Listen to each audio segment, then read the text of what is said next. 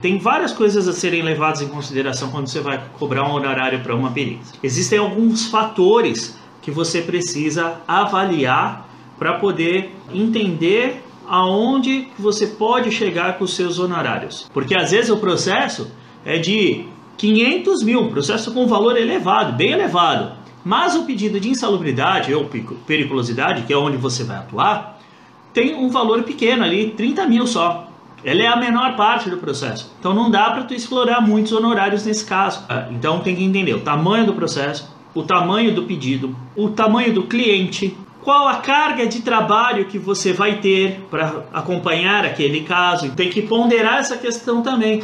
Que às vezes a, a minha inexperiência de acompanhar um caso faz com que eu gaste muitas horas para, para fazer aquele acompanhamento.